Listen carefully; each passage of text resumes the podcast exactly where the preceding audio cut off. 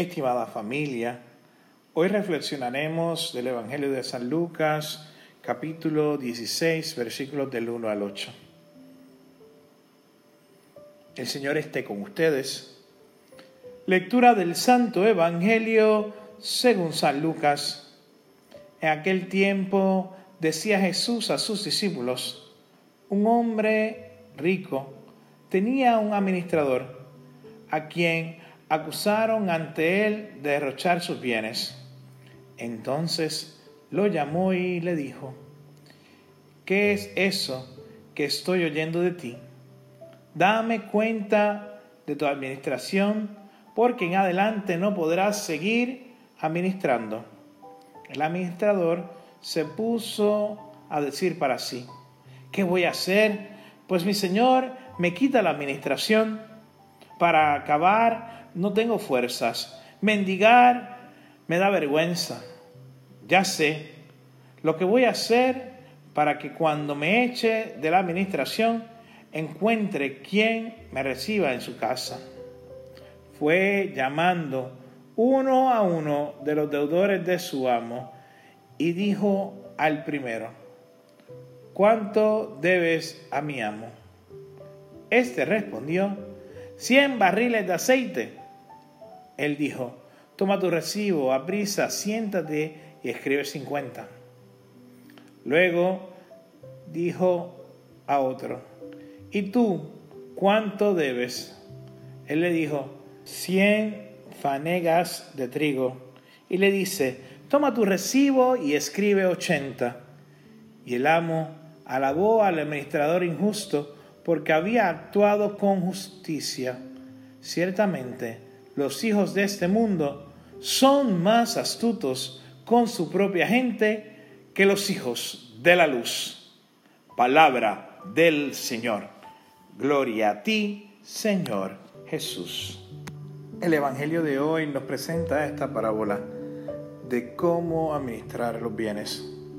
Se le conoce como la palabra del administrador deshonesto o la parábola desconcertante pues el administrar incluye emplear el contacto conocido y hábiles. ¿Para qué? Para lograr su objetivo.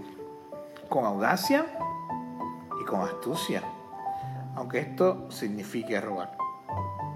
En la parábola, Jesús no está alabando el robo, sino la presencia del espíritu del administrador sabe calcular bienes, las cosas y encontrar una salida a una situación externa. Muchas veces esto pasa en la vida cotidiana. Así como los hijos de este mundo saben ser expertos en sus cosas, los hijos de la luz deben aprender de ellos a ser expertos en la solución de los problemas usando los criterios del reino de los cielos. No los criterios de nuestra vida, de este mundo. Jesús continuamente insiste en que nos arriesguemos, en que no tengamos miedo y que dejemos todo por el reino de Dios. Pidámosle al Espíritu Santo que me ayude a mirar mi vida y mis eventos, mis cosas, todo lo que me concierne, que me ayude de una vez, que en vez de retenerme por la apariencia escandalosa, animarme a usar asiduamente mis energías en el servicio del Evangelio, que me ayude a cuidar los recursos que dispongo, a manejar bien de ellos, a considerar los beneficios que poseo, mis talentos, mi inteligencia, mi oportunidad, mi tiempo. Que Dios me enseñe a usarlo para su gloria, para el servicio de los demás y para mi propio crecimiento. ¿Cómo le puedo demostrar al Señor lo que hago con mis cosas, con mis cuentas? Cada uno de nosotros tiene que darle algún día respuesta a Él. Cuando escuchemos la voz de Él, cuando respondamos a su llamada. La riqueza de este mundo no puede durar ni incluso en nuestra vida. ¿Alguna vez nos hemos preguntado como este administrador, ¿qué haré? Porque llega mi amo cuando el mayordomo sabía que iba a ser llamado a rendir cuentas, él ya se había percatado de su mala gestión. También nosotros tendremos la opción de hacer alguna actividad. También nosotros tendremos la oportunidad de darnos cuenta, así como lo hizo el empleado del mayordomo a su amo, por la solución de las cuentas. Vamos a pedirle al Señor que Jesús, que es nuestro camino, nuestra verdad, nuestra vida, que Jesús nos ayude a ser astutos, que nos ayude a tener una visión de futuro en la gestión de lo que tenemos que hacer como hijos de la luz.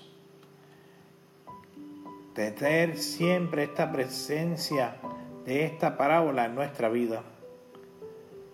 Nosotros tenemos que buscar ser testigos del Evangelio, ser testigos de la honestidad, llevar a otros estos principios, ser buenos administradores, ser personas honradas, que podamos dar cuenta de nuestra vida y de lo cómo tomamos en serio el Evangelio. Tenemos que aprovechar ser hijos de este siglo con más semejanzas de los hijos de la luz. Que el reino de Dios se haga presente en medio de nosotros para vivir en el mundo, pero ser signos de contradicción. Ser signos e hijos de la luz.